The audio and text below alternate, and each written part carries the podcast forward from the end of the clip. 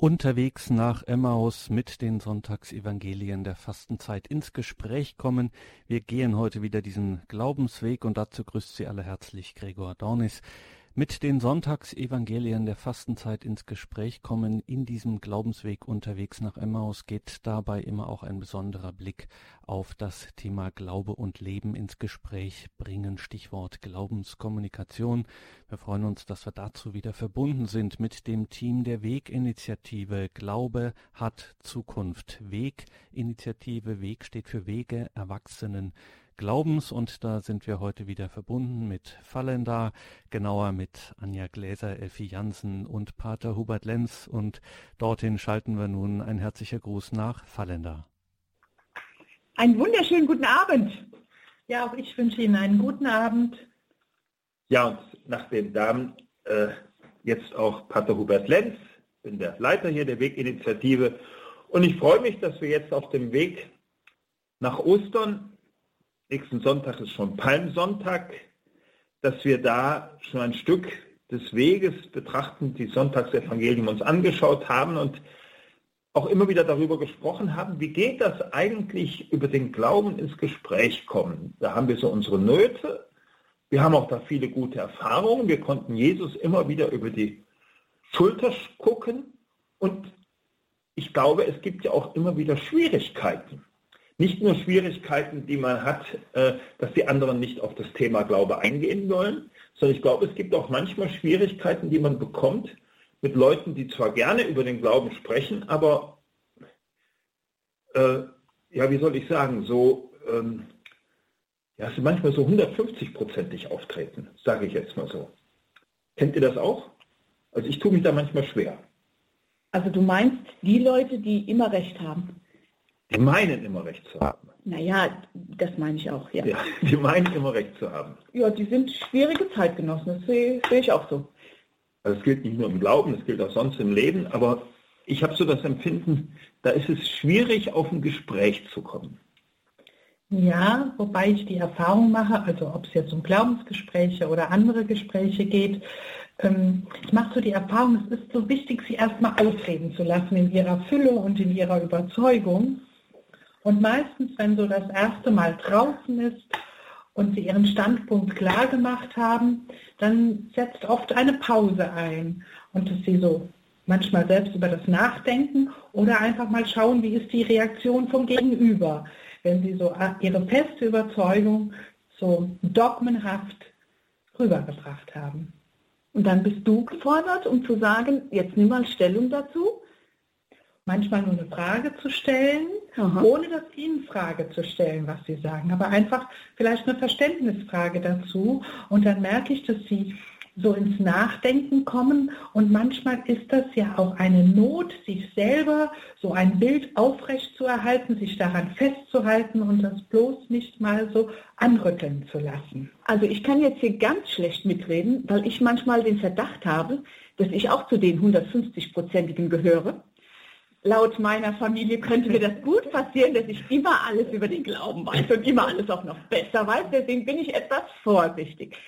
Aber ich denke ja, das Zuhören ist wichtig, das Aufnehmen, was der gesagt hat. Aber damit kriegst du einen, der 150-prozentig ist, nicht zufrieden. der will, der will dich nämlich noch mehr, der will dich überzeugen. Oder bezwingen. Der will dich bezwingen, genau. Für das mich, wieder, also für genau. mich ist äh, genau das ist eigentlich der Punkt. Das Wort 150-prozentig, glaube ich, passt gar nicht so. Ich habe das Empfinden, ich soll bezwungen werden.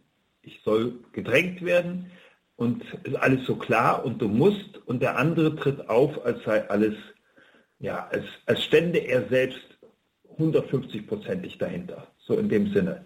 Und wenn ich vergleiche die Evangelien, die letzten Sonntage, äh, nicht die Auferweckung des Lazarus oder der Blinde, die Frau am Jakobsbrunnen, das waren immer Menschen, die unsicher waren und die ein Stück Hilfe suchten, ohne das direkt auszudrücken, aber die einfach äh, ja, etwas suchten und ich habe den Eindruck, dadurch waren die auch breiter und offener für ein echtes Gespräch und nicht nur für, jetzt sage ich eine Belehrung.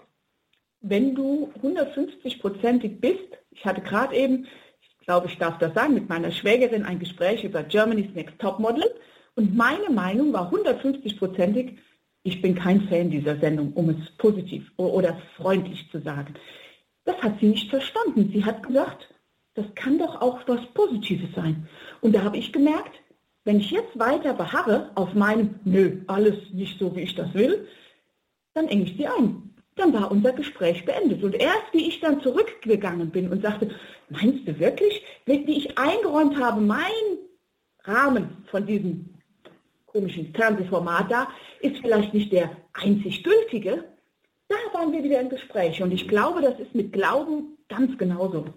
Ja, und ich glaube, du hast dich ja auch in dem Moment geöffnet und hast ihr genau zugehört und nicht so ein Vorurteil bedient und hast gedacht, es interessiert dich ja schon mal, was findet sie denn daran gelungen oder trotz allem positiv? Und äh, vielleicht ist das auch nicht hundertprozentig nur negativ. Vielleicht gibt es da auch die ein oder andere Sequenz, die durchaus Sinn macht und die vielleicht den jungen Leuten, die es anschauen, für die nicht unbedingt nur schädlich ist. Und da finde ich so wichtig, einfach auch mal hinzuhören, wie andere auf eine Sache schauen. Wenn du wüsstest, wie ich hingehört habe bei dieser Sendung, dann ähm, ich habe nämlich genau meiner Schwägerin nicht zugehört, also ja. nicht so zugehört. Ja. Und da war, Gott sei Dank, habe ich irgendwann gemerkt, Gott sei Dank, ja. nochmal, hopp, jetzt bist du gerade dabei, das Gespräch kaputt zu machen. Und dann habe ich mich ein bisschen zurückgenommen und dann ging es auch wieder. Ja, genau das ist das, was ich meine. Dass gerade wenn jemand so überzeugt ist, dass es wichtig ist, dass er es aussprechen darf. Dass er es erstmal nur aussprechen darf, wenn er von der Sache überzeugt ist. Und daraus kann sich hinterher dann oft ein wirkliches Gespräch entwickeln und nicht nur so ein Überstülpen von einer Meinung. Aber sie muss erstmal Raum finden dürfen. Okay. Und ich habe da manchmal ähm, gemerkt schon bei Leuten, die so ganz selbstsicher auftreten und ich weiß das und merke es manchmal bei mir selbst, dann wenn ich so besonders sicher auftrete, ja das war so, das ist so oder da, da bekomme ich dann plötzlich, äh, mache ich die Erfahrung, es stimmte nicht ganz, wie du es gesagt hast, mhm. wenn ich mich an irgendwas erinnere oder äh, wenn mich dann jemand zurückfragt, ja, trägt dich das auch im Leben? Ist das, spürt man das, dass du davon überzeugt bist? Dann merke ich, hm, das ist gar nicht so, dass es mein Herz erfüllt. Das ist in meinem Willen sehr stark, aber nicht unbedingt in meinem Herzen sehr stark. Da bin ich noch eher sehr bedürftig. Und wenn das kommt, dann fange ich an, nicht mehr so, also mit so einer falschen Selbstsicherheit zu sprechen. Also geht es mir. Mhm. Mhm. Wir haben ja heute im Evangelium auch so ein Beispiel. Äh, nur, dass Jesus selbst damit beginnt und die Dinge gleich beim Namen nennt. Jesus sitzt am, äh, das Evangelium ist einfach äh, nächsten Sonntag ein Teil der Passion. Die, beim Sonntag ist die gesamte Passion, aber ein Ausschnitt davon ist, wie Jesus ähm, den Jüngern beim Abendmahl sagt zu Beginn, einer von euch wird mich verraten. Wir hören es gleich und ähm, die Reaktionen sind hochinteressant. Also Jesus packt praktisch den Stier bei den Hörnern und sagt, Leute, wollen wir Tacheles reden? So sieht es aus. Und ähm, dann geschieht einiges und am Ende passiert dasselbe nochmal. Dass also Petrus ähm, ganz überzeugt sagt, und wenn alle dich verraten, ich nicht. Aber hören wir jetzt das Evangelium im Original. Als es Abend wurde, begab er sich mit den zwölf Jüngern zu Tisch. Und während sie aßen, sprach er, Amen, ich sage euch, einer von euch wird mich verraten und ausliefern. Da waren sie sehr betroffen, und einer nach dem anderen fragte ihn, Bin ich es etwa, Herr? Er antwortete, Der, der die Hand mit mir in die Schüssel getaucht hat, wird mich verraten. Da fragte Judas, der ihn verriet, bin ich es etwa, Rabbi? Jesus sagte zu ihm, du sagst es. Während des Mahls nahm Jesus das Brot und sprach den Lobpreis, dann brach er das Brot, reichte es den Jüngern und sagte, nehmt und esst, das ist mein Leib. Dann nahm er den Kelch, sprach das Dankgebet und reichte ihn den Jüngern mit den Worten, Trinkt alle daraus, das ist mein Blut, das Blut des Bundes, der für viele vergossen wird, zur Vergebung der Sünden. Nach dem Lobgesang gingen sie zum Ölberg hinaus. Da sagte Jesus zu ihnen, Ihr alle werdet in dieser Nacht an mir Anstoß nehmen und zu Fall kommen. Aber nach meiner Auferstehung werde ich euch nach Galiläa vorausgehen. Petrus erwiderte ihm, und wenn alle an dir Anstoß nehmen, ich niemals. Jesus entgegnete ihm, Amen, ich sage dir, in dieser Nacht, noch ehe der Hahn kräht, wirst du mich dreimal verleugnen. Da sagte Petrus zu ihm, und wenn ich mit dir sterben müsste, ich werde dich nie verleugnen. Das gleiche sagten auch alle anderen Jünger. Ja, Wechselbad der Gefühle. Lade ein, dass wir bei etwas Musik das nochmal auf uns wirken lassen.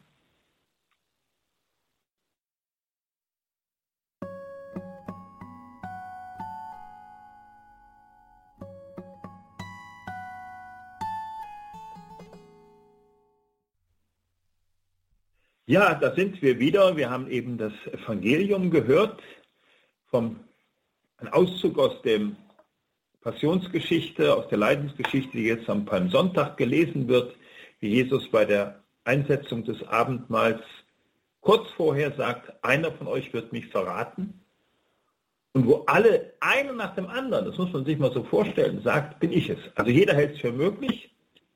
Und äh, dann setzt Jesus das Abendmahl ein, mein Leib, mein Blut für euch und am Ende gehen sie dann zum Ölberg und Jesus sagt, die werden alle zu Fall kommen. Und dem Petrus sagt er speziell und Petrus sagt, äh, und wenn alle dich verraten, ich nicht. Also ganz 150-prozentig. Wir wissen ja, wie es ausging. Äh, aber wie geht es euch, wenn ihr dieses Evangelium so hört? Also gerade die Stelle mit Petrus, wo er sagte, ich bestimmt nicht. Da kann ich mich so wiederfinden, dass es so Situationen gibt, wo ich felsenfest überzeugt bin oder überzeugt war. Also das käme bei dir nie in Frage, das würdest du nie tun, das würdest du nicht denken. Und ja, schneller als ich gedacht habe, wurde ich auch eines Besseren belehrt. Ich kam in eine ähnliche Situation und es war mir hinterher unbegreiflich.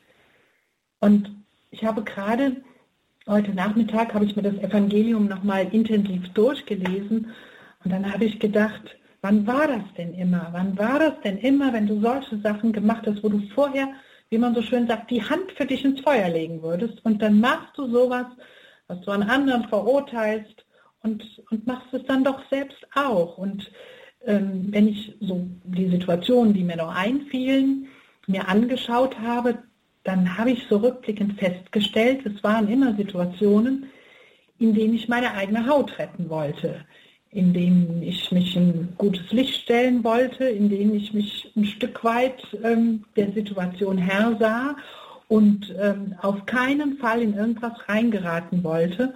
Und es ging dann immer um mich.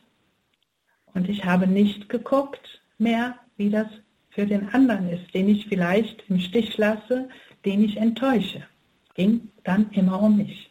Also wenn ich mir vorstelle, ich wäre bei denen gewesen, bei den Jüngern, und ich glaube, ich hätte auch gefragt, genau wie die Jünger, aber ich hätte so eine leise Hoffnung dabei gehabt. Hoffentlich sagt er bei mir, du nicht. Ja, mhm. dass ich aus dem Schneider wäre. Bei mir, denn die Chance ist ja bei 12, 1 zu 12. Mhm. Also einen trifft und die Hoffnung, dich nicht. Und die hätte ich. Lass es, mich, lass es bitte nicht mich sein.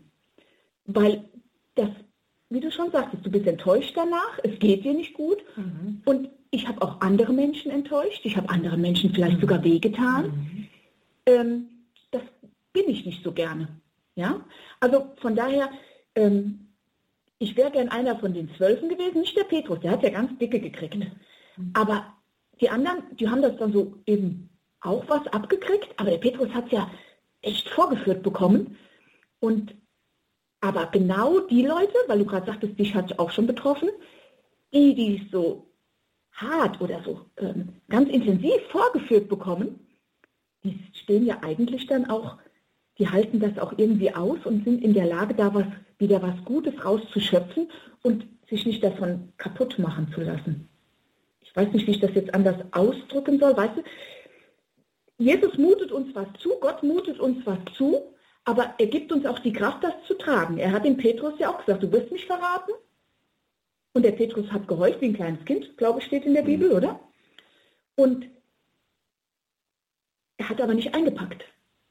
Jesus Schluss hat, gemacht. Genau, er hat nicht gesagt, boah, jetzt bin ich nicht mehr würdig oder sonst was, mhm. sondern er hat natürlich Rückendeckung von Jesus gehabt oder von, von seinen Freunden, aber er hätte ja auch einpacken können und sagen können, okay, Fehler gemacht, komm, vergiss es, die Sache ist nichts für mich. So in der Gefahr sehe ich mich ab und zu mal, dass ich sage, komm, vielleicht ist das doch nichts für dich hier, lass es einfach sein. Und dann braucht man die Unterstützung, den, den Zuspruch von jemandem, der sagt, ja, du hast einen Fehler gemacht, aber der Fehler ist nicht alles. Ja, ja du und bist mehr. Du bist mehr als dieser Fehler. Genau. Und das denke ich, dass Petrus das geschafft hat. Das hat ganz viel mit, äh, mit dem Verhalten von Jesus zu tun. Das ist dann ganz wichtig. Wie wirst du aufgefangen? Wirst du stehen gelassen? Bist du in dem Moment außen vor? Ja. Oder ist da jemand, der dich trotzdem noch liebevoll anschaut, der dich überhaupt noch anschaut, äh, wenn du so einen Klöpper gebracht hast? wenn du jemanden auch im Stich gelassen hast. Er ja. hat Jesus ja. im Stich gelassen. Ja? Also Jesus, ich könnte mir vorstellen, wenn ich das zu meinem Freund, zu meinem Mann sage oder zu meinen Kindern oder jemand, der mir wichtig ist, und die kommen dann schon und sagen, wo warst du da? Mhm. Also das ist nicht so abwegig. Und das, was mir wieder gefällt, ist, dass der Petrus sich nicht versteckt. Der hätte ja sagen können, ach stopp, das hat er glaube ich auch gemacht. Gell? Er hat gesagt, ich habe nichts gesagt oder so. Nee, nee, das ist. Also auf alle Fälle, am Ende steht er dazu und dann kann er nämlich den Weg auch weitergehen. Und das finde ich faszinierend, dass er, dass er nicht aufgibt und sagt, ach, Fehler geht nicht. Ich glaube, das geht noch ein Stück äh, tiefer. Zunächst mal, äh, einer dem anderen sagt, bin ich es. Das heißt, jeder hat für sich deute ich jetzt mal so, das in der Fantasie schon erwogen. Ich schmeiß das alles hinher. Ich höre auf. Halte ich nicht mehr aus. Und das sind ja auch Situationen, die jeder irgendwo kennt von anderen Dingen. Ich schaffe das nicht mehr, ich kann nicht mehr, ich will nicht mehr, ist mir alles zu viel, ob das mit diesem Menschen ist oder mit der Aufgabe oder sonst was. Ne? Äh, und da sagen die ganz ehrlich, bin ich es. Also ist ja eigentlich ein Eingeständnis, ich halte es nicht für ausgeschlossen. Und das finde ich erstmal sehr wichtig. Daran wird nämlich wichtig, dass der Weg Jesu mit uns Menschen nicht auf die Kraft der Menschen baut.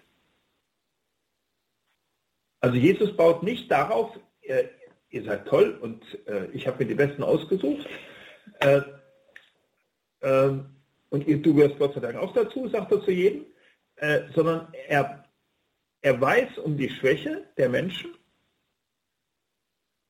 und er weiß, ich sage das bewusst mal, er weiß um die Sündhaftigkeit der Menschen und er will das nicht kaschieren, sondern er provoziert es ja gerade so, als er sagt, einer wird mich verraten und keiner kann für sich die Hand, wie du eben sagtest, ins Feuer legen.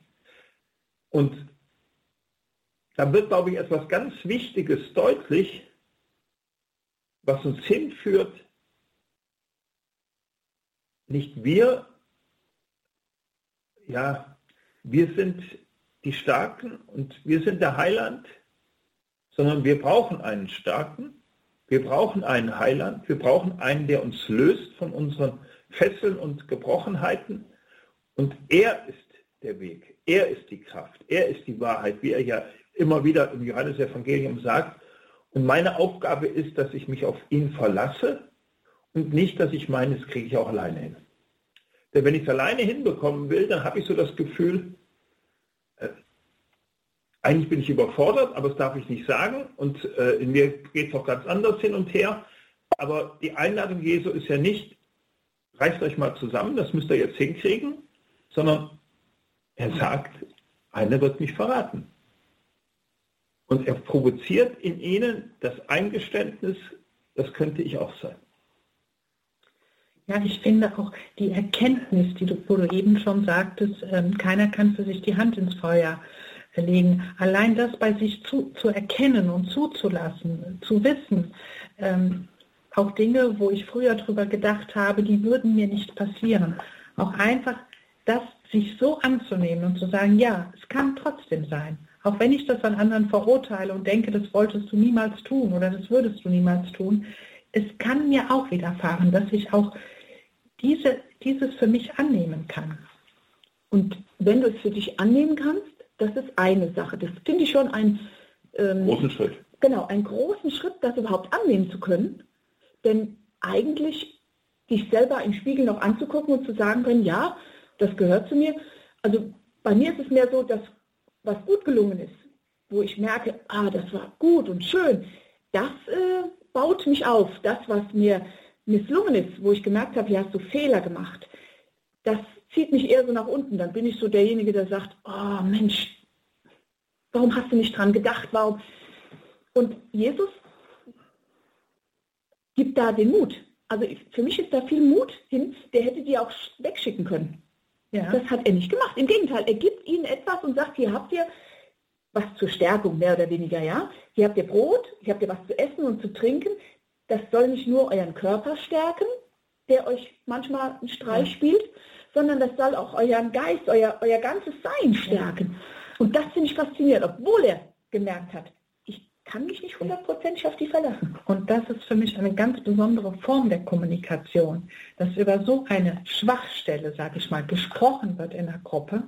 Hier wird Ungutes passieren, ich werde verraten, dass jeder sich in Frage stellen darf, wie oft ist es doch in Runden, wo wir uns bewegen, wo man das mal für sich so empfindet, aber ganz schön hinterm Deckmantel hält, sondern hier darf es ausgesprochen werden. Und hier darf auch ein Petrus, sag ich mal, großspurig sagen, also bei mir ist da alles auf der sicheren Seite, da wird nichts passieren. Und dann die Zugewandtheit Jesu, dass er dann mit ihnen Mahl feiert in dieser unsicheren Situation. Und ich stelle mir das immer so vor, wenn man jemanden enttäuscht, wenn man was in Frage stellt. Das ist die eine Sache. Aber dahinter steht ja immer, jedenfalls kann ich es für mich sagen, einem, ja, ich möchte es mal Verlustangst nennen, dass ich Angst habe, dass derjenige sich von mir abkehrt, mhm. dass ich Angst habe, wenn ich mich ihm so zumute, so unsicher wie ich bin und so schwach und fehlerhaft und wenn ich dann noch sowas bringe, ähm, dass ich da jemanden verrate, dass ich dann denke, der, der wird sich von mir abwenden, der, der möchte nie mehr was mit mir zu tun haben, den, der wird mich nie mehr anschauen, dem darf ich nicht mehr unter die Augen treten.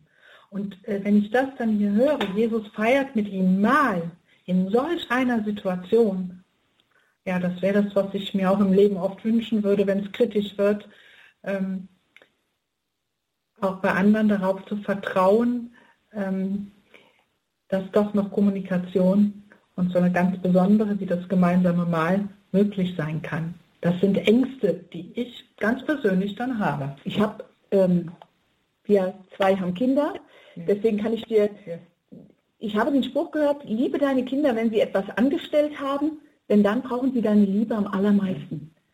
Das leider sind meine, viele meiner Kinder schon groß, das hätte ich vielleicht vorher auch mal ja. so intensiv. Das ist es. Mhm. Was machen wir? Wir schimpfen noch wir, also anders wie Jesus, mhm. Mensch, konntest du nicht und so. Mhm. Und Jesus dreht das um. Mhm. Und interessant ist, er hat damit Erfolg. Also ich habe mit meinen Schimpfen rein äh, prozentual gesehen wahrscheinlich weniger Erfolg mhm. wie Jesus mit dem, dass er sagt, ja, du hast, er setzt voraus, dass der andere das annimmt, mhm. sein Versagen. Ich ja. glaube, das ist wichtig. Er muss oder er, er muss eine Ahnung haben, hier Leute, das war also ein Stück Reflexion braucht er und dann ist er aber bereit zu sagen, stopp. Und ich trage dich trotzdem, ich gehe mit dir mit. Und ich habe das jetzt noch nicht ausprobieren können, den Satz habe ich jetzt vor kurzem erst gehört, aber er leuchtet mir unwahrscheinlich ein. Wenn jemand Bockmist gemacht hat, wenn jemand mit sich selber unzufrieden ist, von sich selber enttäuscht ist, dann braucht er nicht noch jemanden, der sagt, jawohl, und nochmal richtig schön mit Finger ja. drin reibt, ja. sondern er braucht jemanden, der sagt, der ihn mehr oder weniger in den Arm nimmt und ja. sagt, jo, hast du recht, war nicht gut, komm trotzdem her. Ja, und das ist das Erlösende und Heilende für uns alle, wenn wir uns selber schon mit Vorwürfen und uns gar nicht mehr annehmen können, weil wir Dinge gemacht haben, die nicht mit unserem Bild von uns selbst übereinstimmen oder wie wir uns wünschen, dass wir uns verhalten. Und wie wir hoffen, dass die anderen uns dann akzeptieren. Ja. Ne? Und Verrat, das hat jeder von uns schon kennengelernt. Ja. Jeder weiß, dass das bitter wehtun kann, mhm. dass das Verletzungen sind, die auch nicht so schnell weggehen. Ja, also hier ist es ja jetzt nur erstmal, was in die Zukunft hin passieren könnte. Die haben immer noch die Chance.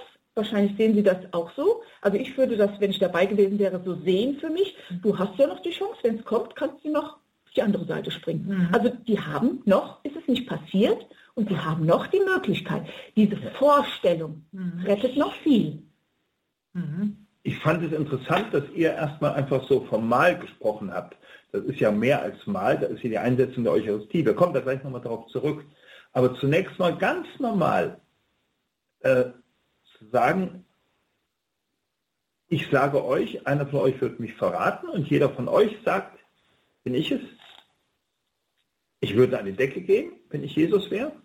Also wenn ich an so eine, in solcher Situation, und äh, der Judas ja nochmal ganz anders, äh, und wo ich sage, du kannst mit diesem ganzen Haufen nichts anfangen.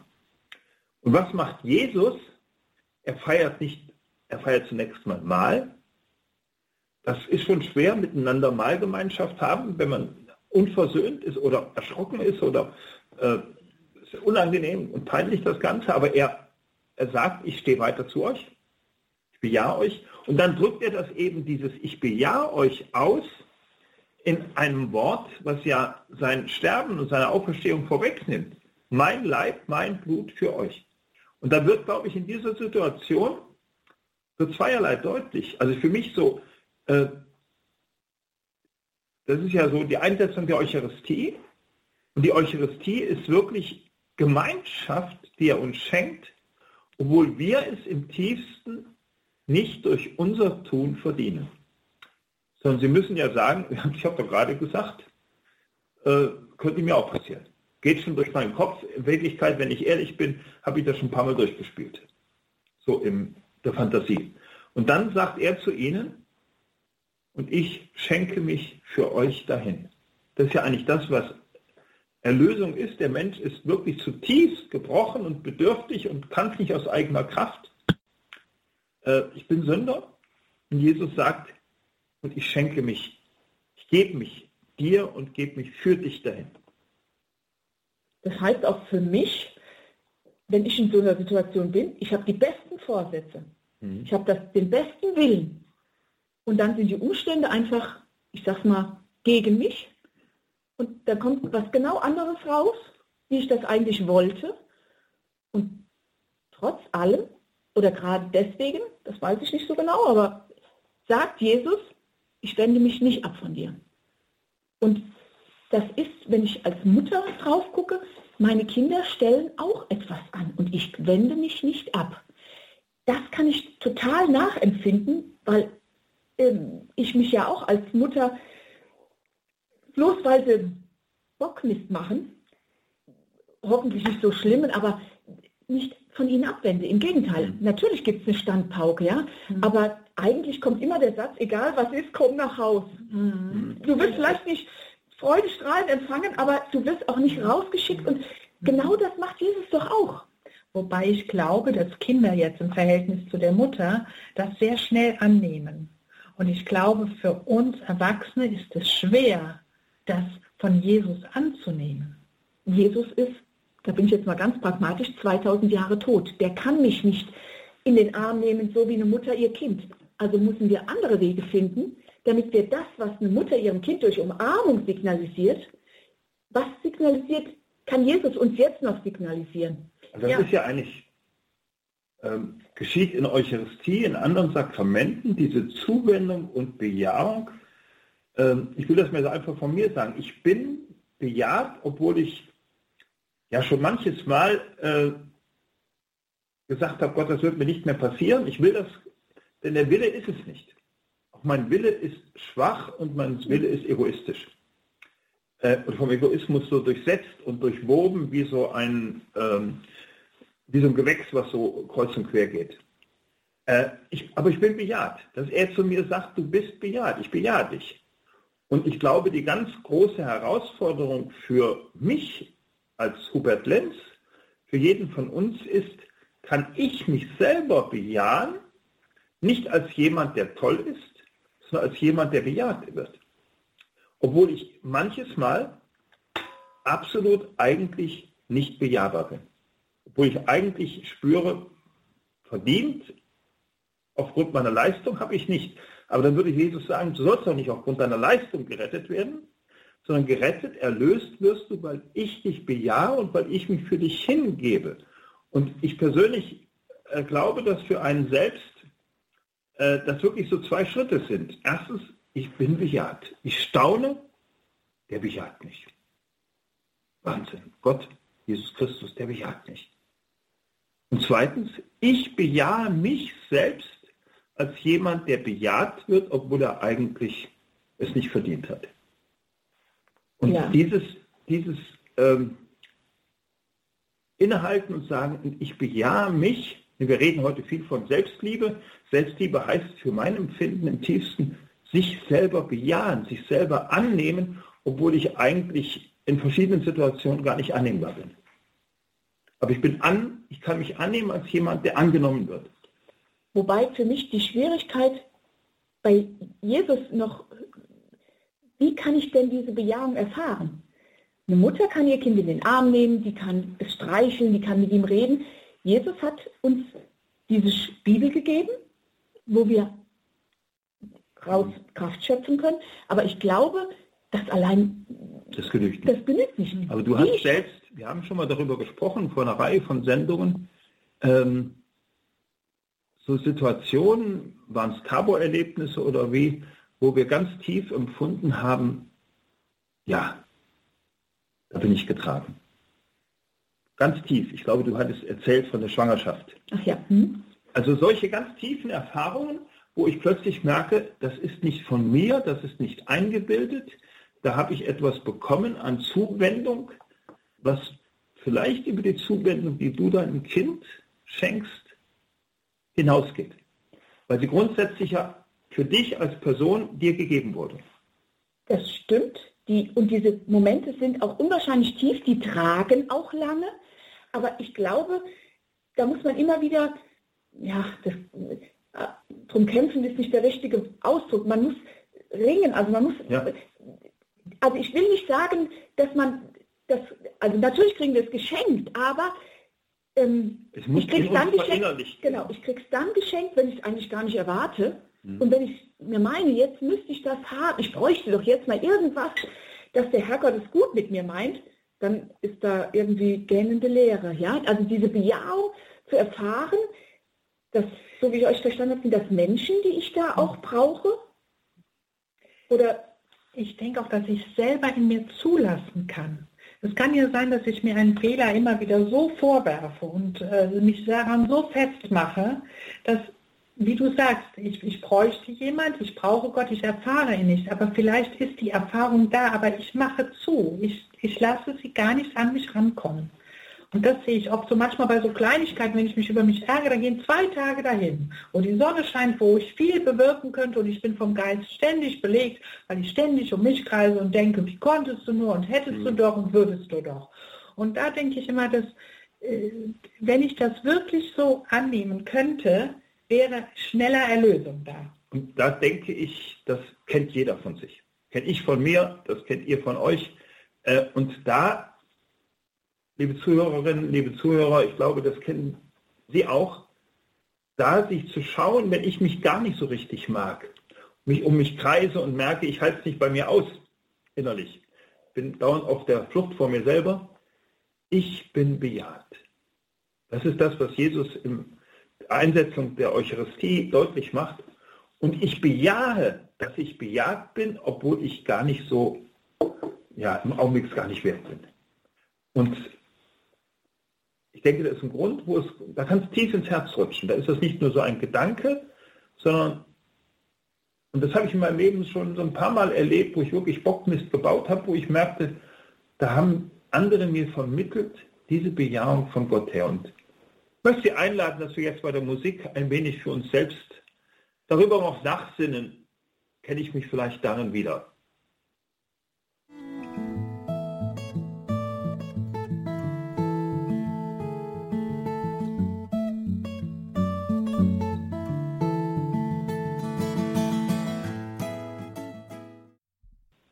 Ja, ein herzlicher Gruß ausfallen da. Es ist ja manchmal gar nicht so leicht am, hier am Telefon äh, oder mit einer Verstärkeranlage am Telefon. Äh, ist gar nicht so leicht, äh, sich zu überlegen. Wir sagen, liebe Zuhörerinnen, liebe Zuhörer, denken das auch, aber wir haben natürlich relativ wenig Ahnung. Wer hört uns zu? Was denken die? Was empfinden die? Der Herr Dornis hat äh, so zu uns gesagt, wir sind ja in diesem Team das letzte Mal, beim nächsten Mal wird noch nach Ostern ein anderes Team sein. Herr Dornis äh, sagte vor kurzem zu uns, ja, können wir das nicht irgendwann bald wieder fortsetzen? Das hätte ihm sehr gefallen. Und dann habe ich gesagt, äh, ich weiß nicht, wie die Reaktion der äh, Zuhörer ist. Haben Sie was gehört? Und dann sagte er, ja, eigentlich keine Ahnung. Also er hat nichts gehört. Wir haben bei uns auch nichts gehört. Ähm, wir haben es ja auf ein bisschen anderen äh, Stil vielleicht auch die Gespräche geführt. Ähm, ich habe selbst öfter schon Vorträge hier auf Radio Horeb gehalten und jetzt sind wir hier mal viel stärker im Gespräch. Das hat mir selbst sehr gut gefallen bisher mit allen Teams, wo ich zusammen war. Also äh, war sehr schön und den anderen hat es auch gefallen. Ja, ich möchte einfach ermutigen, äh, einladen, wenn Sie für sich irgendwo den Eindruck haben, wir sollten da ein Rückmeldung geben, ein Feedback geben, äh, sind wir sehr offen für heute und die nächste Sendung ist ja erst in zwei Wochen, heute in einer Woche ist Gründonnerstag. Ähm, aber dass Sie vielleicht auf irgendeine Weise uns Rückmeldung geben. Aber jetzt geht es um eine andere Rückmeldung. Wir haben ja eben gehört, ich gehe da am Ende noch mal kurz drauf ein, wir haben eben gehört,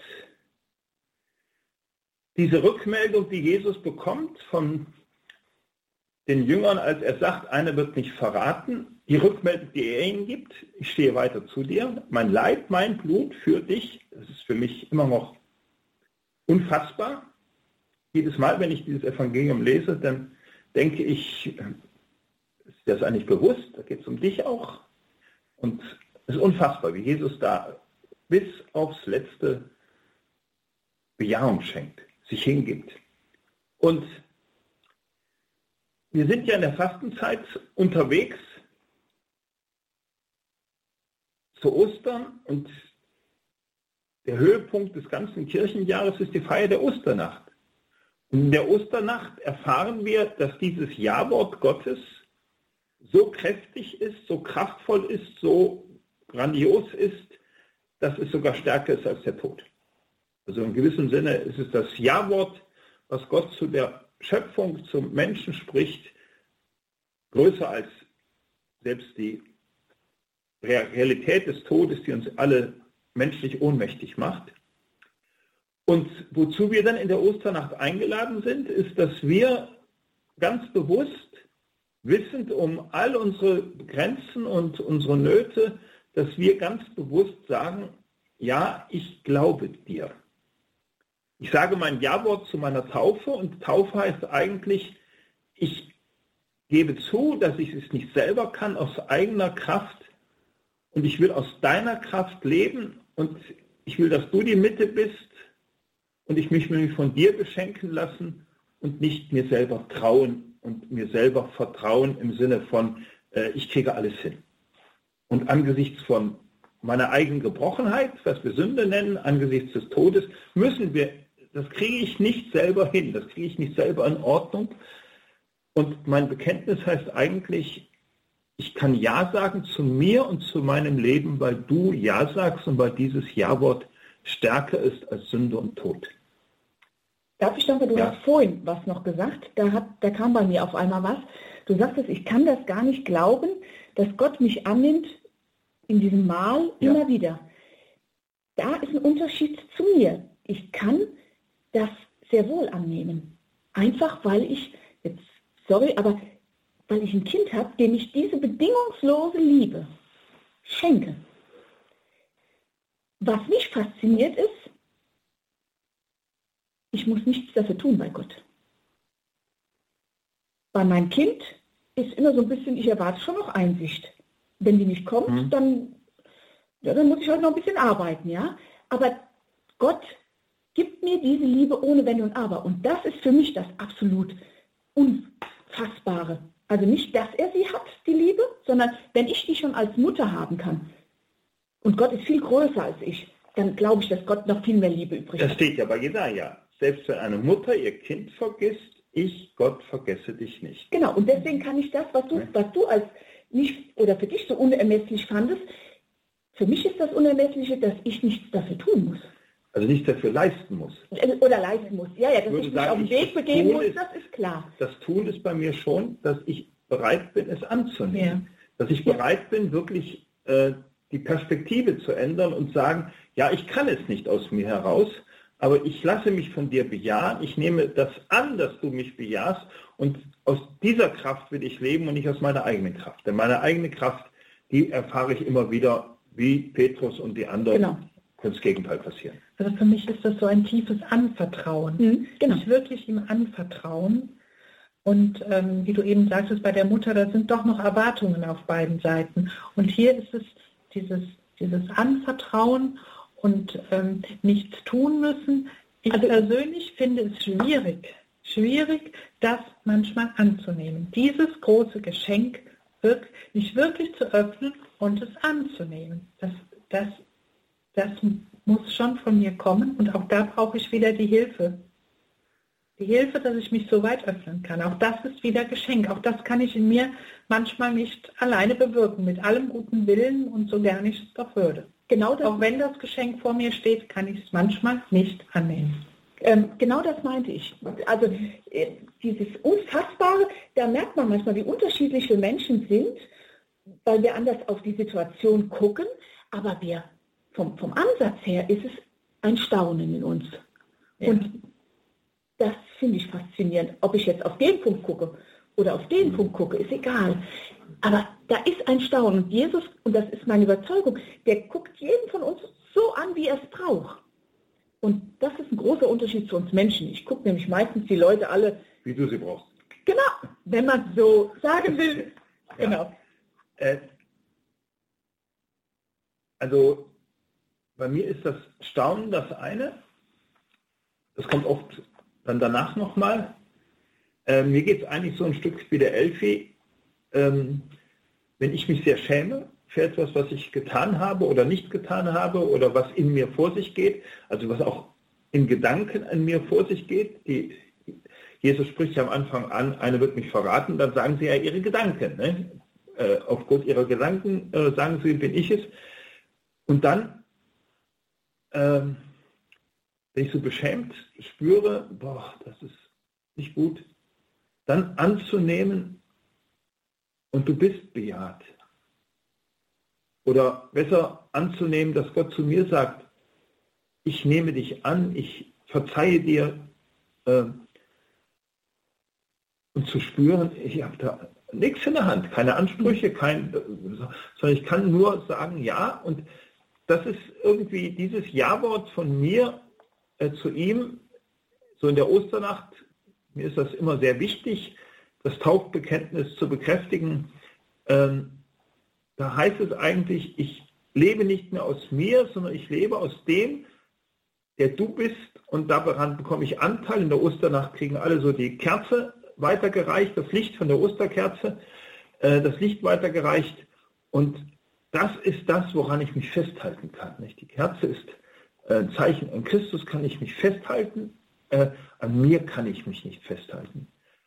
Und ich glaube, äh, das gibt eine Wirklichkeit, das ist ja nicht, ich mache mich schlecht und klein, das denken oft Menschen, sondern in Wirklichkeit werde ich dadurch auf eine ganz andere Weise kräftig und groß und aufrecht, aufrecht weil ich spüre, trotz meinem Scham, trotz meiner Not, trotz meiner Gebrochenheit, meiner Sündhaftigkeit obwohl ich das und das getan habe, darf ich aufrecht vor dir stehen, weil du mich aufrichtest.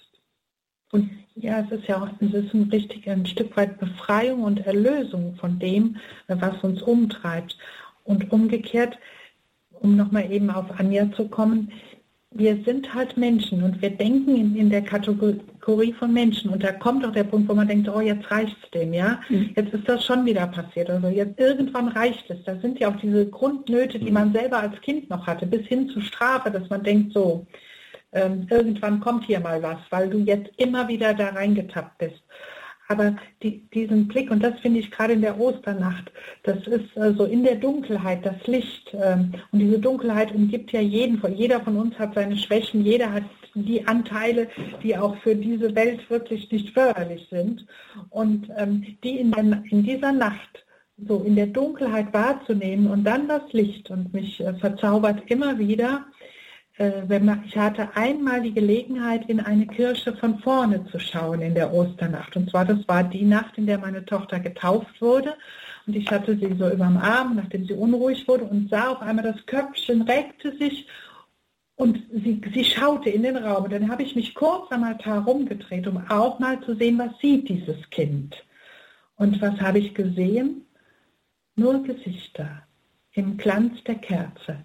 In der ganzen Kirche waren nur die Gesichter erhellt von der Kerze zu sehen. Und diesen Moment werde ich nie vergessen und den nehme ich in jede Osternacht mit, weil ich denke, ja, wie, wie ich es damals von vorne sehen durfte, so empfinde ich auch immer die Osterkerze, das Osterlicht, ähm, was in dieses ganze Dunkel auch wieder Helligkeit bringt. Und die Osterkerze spielt für mich persönlich, ich bringe immer eine eigene mit und die ist auch bei uns das ganze Jahr präsent.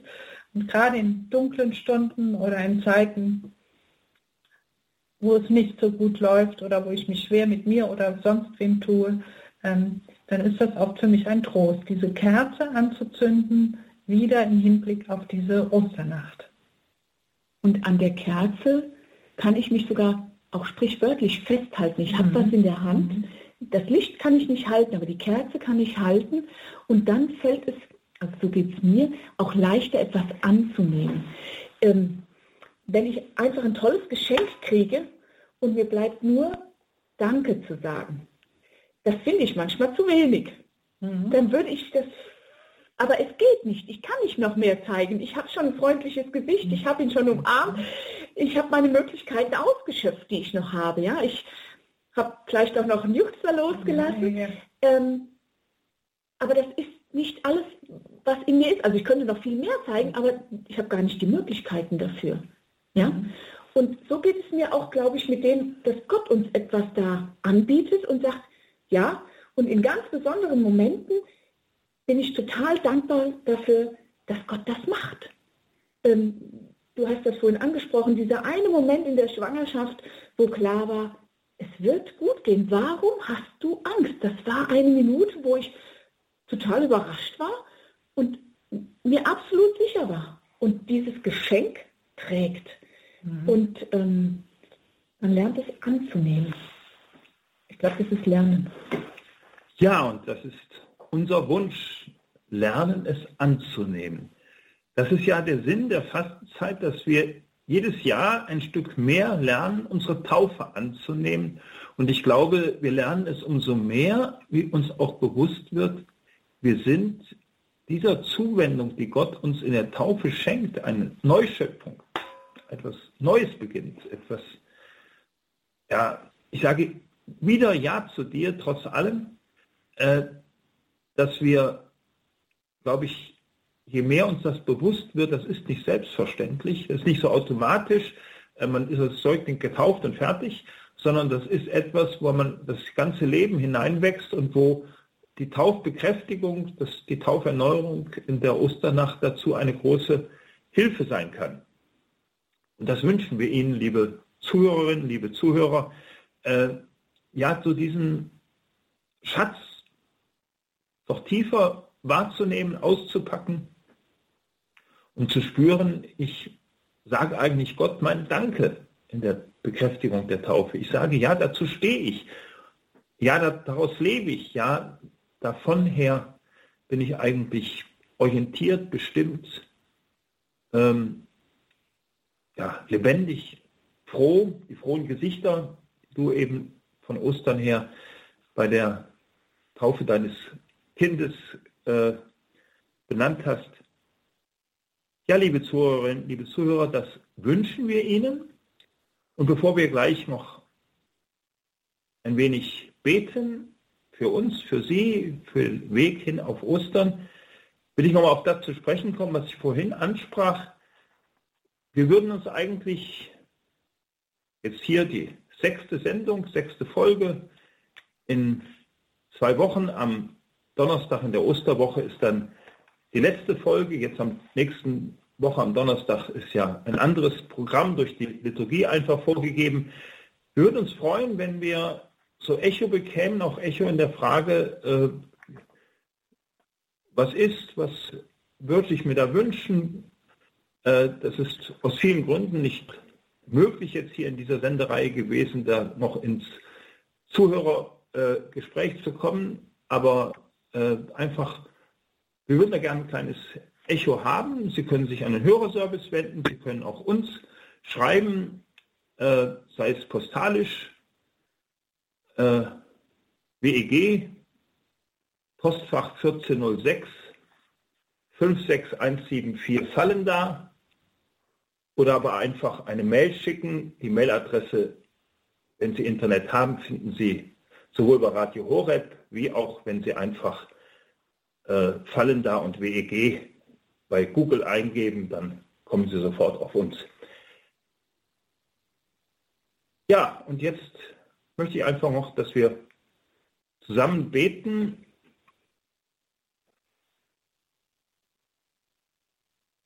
Herr Jesus Christus, du weißt um unsere Grenzen. Das ist ja nicht nur damals den Jüngern passiert, Petrus und den anderen, auch dem Judas.